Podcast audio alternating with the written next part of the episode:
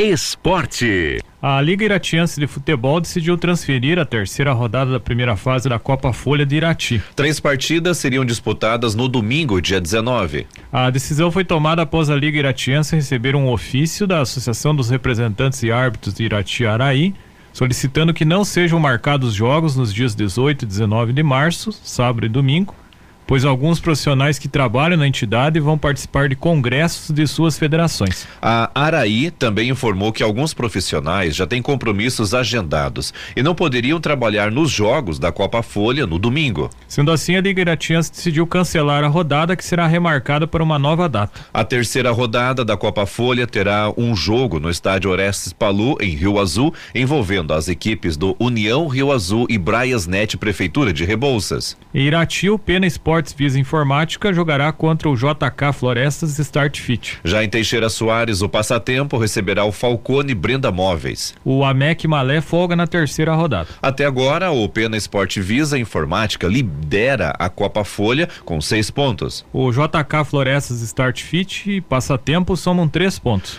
União Rio Azul e a MEC possui um ponto. Braias Net, Prefeitura de Rebouças e Falcone não pontuaram. Os quatro primeiros colocados ao final da primeira fase avançam para a semifinal. O atacante Johan do JK Florestas Start Fit é o artilheiro da Copa Folha com três gols. Gabriel e Janderson do JK Floresta Start Fit e Bruno Chuchu e Russo do Pena Sport Visa Informática marcaram dois gols, é, marcaram dois gols cada. A Liga Iratiense de Futebol também está com inscrições abertas para três campeonatos regionais. São eles: Campeonato de Futsal Masculino para atletas com 38 anos ou mais, Campeonato de Futebol 7 Masculino para jogadores com 40 anos ou mais e o Campeonato de Futebol 7 Masculino com idade de 50 anos ou mais. As inscrições podem ser feitas até o dia 28 de março, terça-feira. Mais informações na sede da Liga Iratiense de Futebol, que fica na Rua da Liberdade, número 800 438, ao lado do ginásio Batatão, no horário das 8h30 às 12 horas e das 13h30 às 16 horas. Os telefones para contato 999130391 com o Gerva ou 999367471 com o presidente da Liga Iratiense, Luciano Menon Salada. Noticiário local. A Secretaria Municipal de Assistência Social realizará no dia 24 de março, uma sexta-feira, sexta-feira da semana que vem, às 13h30, uma oficina de autodefesa para idosos. A atividade será realizada pela professora Alana Lesse. A inscrição pode ser feita através do telefone WhatsApp 42 99141 4872. E lembrando que as vagas são limitadas. Noticiário local. O Caixa de Aposentadoria de, de Aposentadoria e Pensão dos Servidores Municipais, o CAPS Irati, realiza até segunda-feira, dia 20, a prova de vida dos aposentados e pensionistas da Prefeitura de Irati. Para realizar a prova de vida, o servidor deve comparecer na sede do CAPS, na rua 15 de novembro, número 735, portando CPF, RG, comprovante de residência e o número do PISPAZEP. No caso dos aposentados, é necessário também o CPF do convivente, se houver e registro ou RG de filhos menores de 21 anos, também se houver. Já os pensionistas precisam apresentar também a certidão de óbito, o CPF e o número do PISPAZEP de quem a pensão foi gerada. Abre aspas, é muito importante os servidores que ainda não foram fazer a prova de vida comparecerem até o dia 20, pois em caso de não comparecimento o benefício será suspenso já no pagamento referente ao mês de março. Fecha aspas, reforça a superintendente do CAPS Irati, a Rosenilda Romanil Bárbara. O atendimento na sede do CAPS é de segunda a sexta-feira, das 8 às 12 horas e das 13 às 17 horas. Mais informações podem ser consultadas na sede do CAPS ou pelos telefones 31326391 ou 991046621, esse último com WhatsApp. Noticiário Geral. A Prefeitura de Ponta Grossa começa a aplicar a partir de hoje a vacina bivalente contra a Covid-19 para moradores a partir dos 65 anos. Até então, o imunizante era liberado para pessoas acima dos 70 anos. A aplicação vai ser feita diariamente em 17 unidades básicas de saúde, as UBSs, das nove da manhã às quatro e meia da tarde, com intervalo para almoço. Já na UBS Luiz Conrado Mancini, em Uvaranas, a vacinação ocorre das nove às 21 horas. também com intervalo para o almoço. Lembrando que há distribuição de senhas. Em Ponta Grossa, o reforço com a vacina bivalente está disponível também para gestantes, pessoas imunocomprometidas com mais de 12 anos, com necessidade de laudo de comprovação e indígenas. Para ter direito à dose, é preciso que o morador tenha pelo menos contemplado o esquema primário de vacinação, o que significa já ter tomado a primeira e segunda doses do imunizante. Também é preciso respeitar o intervalo de quatro meses desde a última aplicação de reforço ou do esquema inicial. As informações são do portal G1. Esporte. Jogos em, jogos em Rio Azul pela Copa Municipal de Bocha, terça-feira no ginásio Albinão. O Antoninho Cadori ganhou do Zélio Duda por 12 a 0. Já o José Ambrósio Zen, o Zeco, ele venceu o Celso Ribeiro por WO. WO é quando a pessoa não comparece, então o outro vence, consequentemente. Falando agora da Liga Regional de Futsal Feminino, terceira rodada ontem no ginásio Gilmar, eh, Gilmar em Prudentópolis. O Prudentópolis venceu por 3 a 2 o Tigres Rio Azul.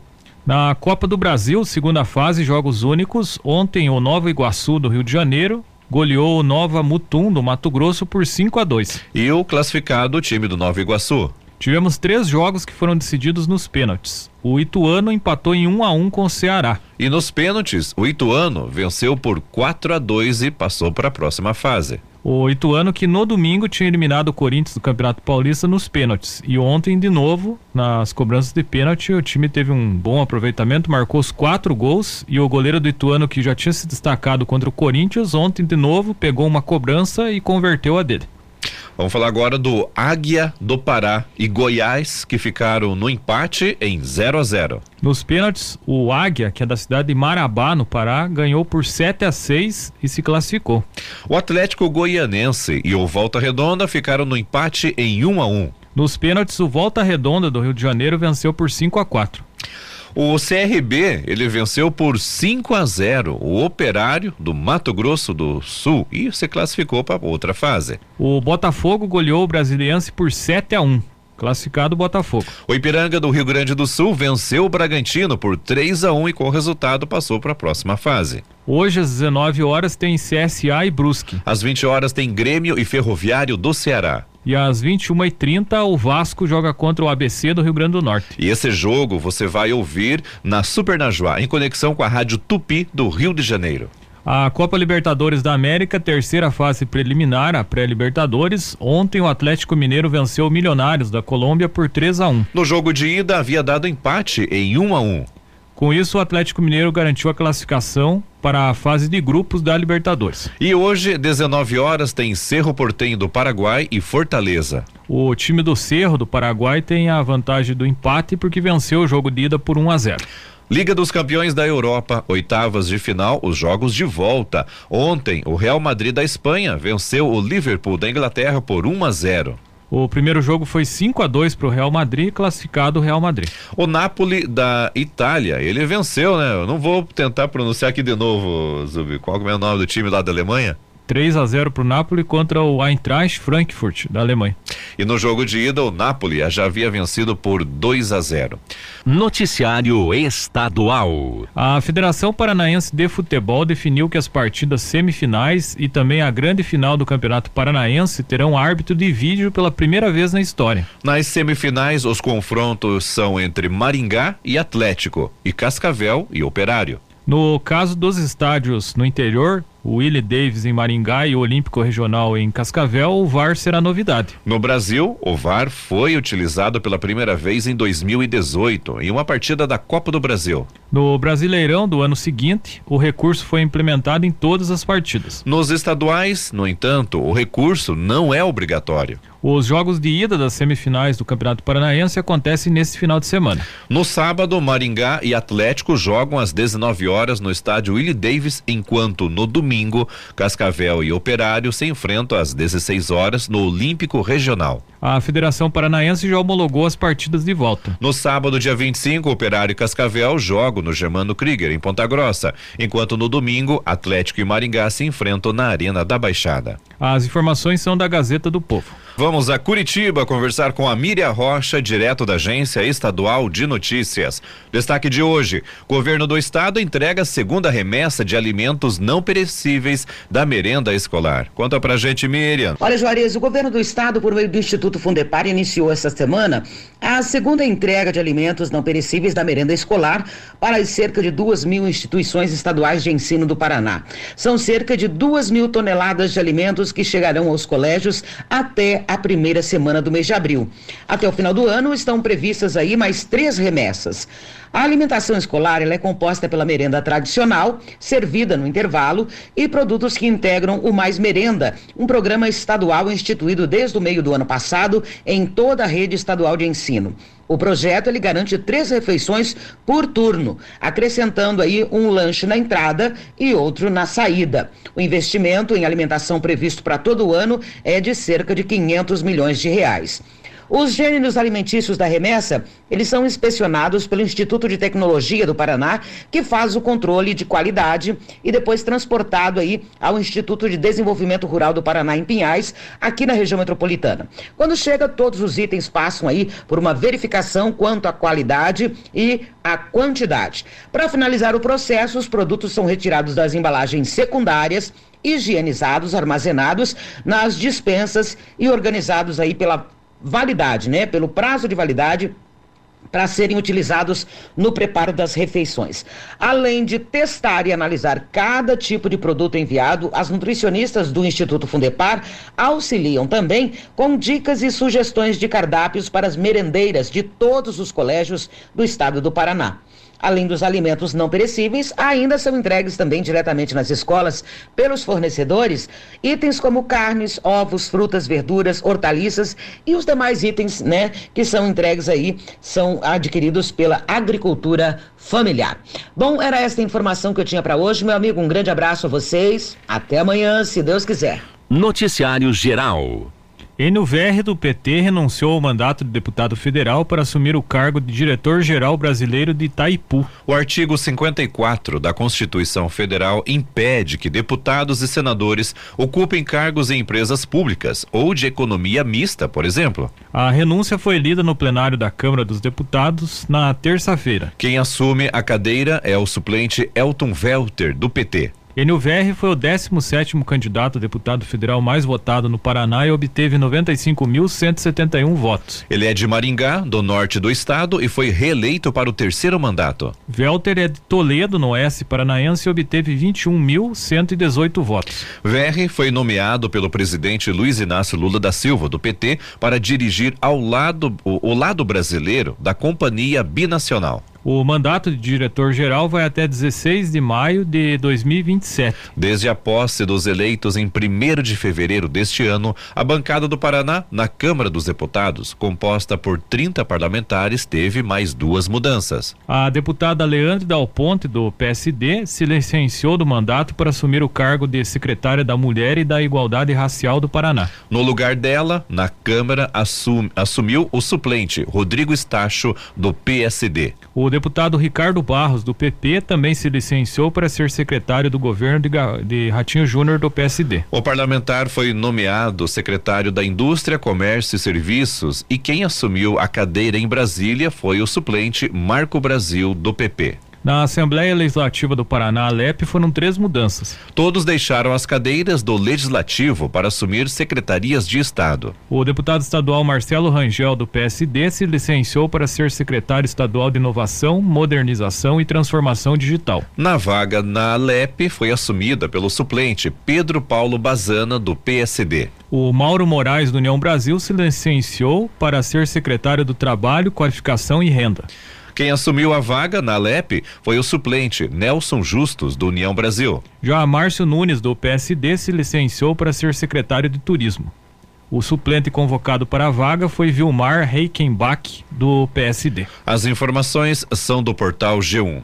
Noticiário Geral. O advogado de Débora de Azevedo, ex-assessora que trabalhou para o deputado estadual Ricardo Arruda, do PL, afirmou que ela cumpria ordens do parlamentar para receber propina e repassá-la ao deputado. Segundo o Ministério Público do Paraná, os valores recebidos com anuência de arruda eram para que o deputado tentasse viabilizar favores irregulares junto ao governo do estado e ao Poder Judiciário. Arruda, Débora e outros dois ex-assessores, Fernando Aparecido Julião e Fábio Abel Manfrim Nonato, foram denunciados pelo Ministério Público por tráfico de influência, associação criminosa e peculato. O deputado nega ter cometido crimes, acusa os ex-assessores e diz estar sendo perseguido pelo Ministério Público do Paraná. O Ministério Público se refere a pelo menos seis crimes cometidos entre 2016 e 2017, de acordo com a investigação. O documento cita valores recebidos pelos denunciados que, somados, chegam a quase meio milhão de reais. A denúncia contra a Ruda e demais envolvidos é de 2020. O caso está sob sigilo, mas recentemente se tornou público. Segundo o advogado Jefferson Silva, Débora participava do esquema cumprindo ordens de Ricardo Arruda. Ele contou que foi a ex-assessora quem denunciou o caso ao MP e por ter colaborado com as investigações investigações, pode receber perdão judicial. Desde que o caso veio à tona na terça-feira, a ex-assessora foi a mais citada por Ricardo, Ricardo Arruda como responsável pelos crimes. Ontem, o parlamentar voltou a acusá-la. Abre aspas. Na verdade, o que foi passado e consta na denúncia é que os pagamentos eram feitos para os seus ex-assessores e eles levavam até eles a Ruda para. mas apenas levavam cumprindo a sua ordem. Ela chegou sim a receber 100, 100 valores.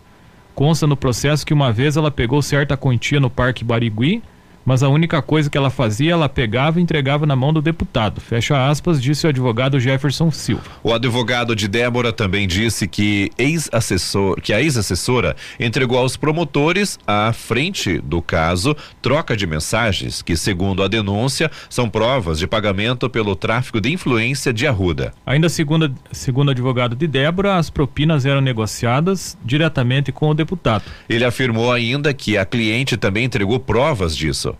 Outro denunciado pelo Ministério Público, o ex-assessor Fernando Julião, disse em entrevista ao portal G1 que não participou de pagamentos ou negociações irregulares. Julião também afirmou que foi contratado depois que os outros dois denunciados não estavam mais no gabinete. Ontem, durante sessão plenária da Assembleia Legislativa do Paraná, Lepe Arruda utilizou a tribuna para se defender sobre o caso. Ele está no terceiro mandato consecutivo. Em coletiva após a sessão, o deputado disse que os crimes dos quais é acusado foram cometidos pelos ex-assessores, citando de maneira mais enfática a ex-assessora ex Débora, também denunciada pelo Ministério Público. A RPC, o advogado de defesa de Ricardo Arruda, afirmou que o deputado não sabia do esquema do qual é acusado. Abre aspas, isso é falso. O Ministério Público, inclusive, já está calejado de fatos como esse. É comum ex-assessores, esse é o modus operandi de muitos que foram exonerados, procurarem por vingança criar um fato novo um fato falso, mentiroso, para acusar indevidamente o parlamentar. No presente caso, nós temos a exoneração de uma ex-assessora que utilizou indevidamente o nome do deputado, fecha aspas, disse Jeffrey Chiquini.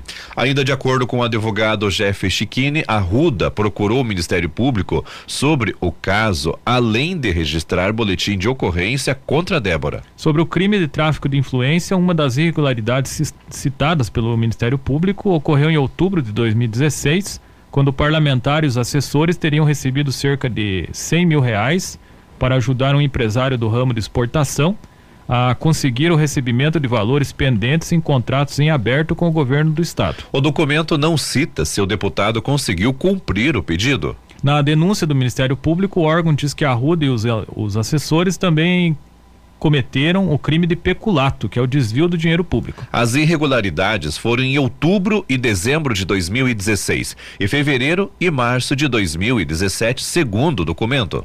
De acordo com o Ministério Público, o grupo desviou dinheiro do ressarcimento da Assembleia por cinco vezes, no valor de R$ 17.635, para pagar pessoas que prestavam serviços de interesse pessoal do deputado, mas que não eram servidores. Ontem, o Partido Liberal confirmou ter afastado o deputado da presidência do Diretório Municipal do PL em Curitiba. Além do afastamento, o partido informou que abriu um processo no Conselho de Ética do PL para apurar o caso. Depois que o caso for analisado, o Conselho pode decidir pela expulsão ou não do, do parlamentar da sigla. A defesa de Arruda diz que ainda não foi comunicada formalmente da decisão do partido partido de afastar o deputado do diretório. As informações são do portal G1.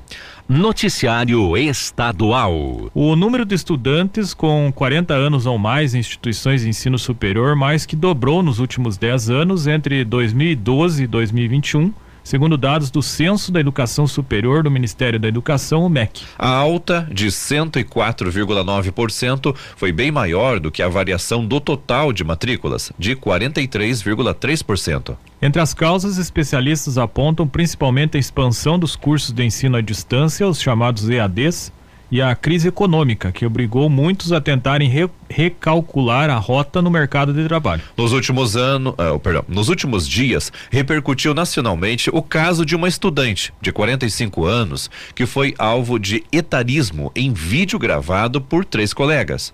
Abre aspas era para estar aposentada. Gente, 40 anos não pode mais fazer faculdade. Fecha aspas, disse uma aluna. O material que inicialmente foi publicado para um grupo restrito no Instagram gerou revolta ao viralizar em outras redes sociais. A vítima, Patrícia Linares, é caloura de bio, biomedicina na Unisagrado, faculdade particular localizada em Bauru, no interior de São Paulo. No Paraná, em 2012, haviam 439.292 dois estudantes matriculados em instituições de ensino superior, dos quais 39.326, 9% do total, eram alunos com 40 anos ou mais de idade. Dez anos depois, em 2021, o número total de matrículas em universidades, faculdades, centros universitários e instituições federais cresceu 43,31% alcançando um total de 629.568 estudantes. Já o número de universitários com 40 anos ou mais avançou 104,9%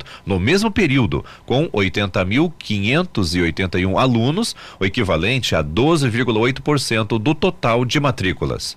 Em entrevista ao jornal Estadão, Mozart Ramos, que é pesquisador da Universidade de São Paulo, a USP, explicou que o crescimento no número de alunos com mais de 40 anos decorreu principalmente do avanço da modalidade de ensino à distância, principalmente em universidades particulares. No Brasil, por exemplo, seis de cada dez ingressantes do ensino superior entraram nos chamados cursos EAD. Essa mudança no modelo de ensino, segundo Ramos, alterou de forma direta o perfil dos alunos. Abre aspas, o aluno do EAD é geralmente um estudante mais velho e que já trabalha. Portanto, é um caminho mais factível para conciliar estudo e trabalho, fecha aspas, disse o pesquisador. As informações são do portal Bem Paraná. Noticiário Geral. A Petrobras encerra na sexta-feira, às 18 horas, o prazo para inscrições em seu processo seletivo com 373 vagas para profissionais em nível técnico. As inscrições devem ser realizadas por meio do site Centro Brasileiro de Pesquisa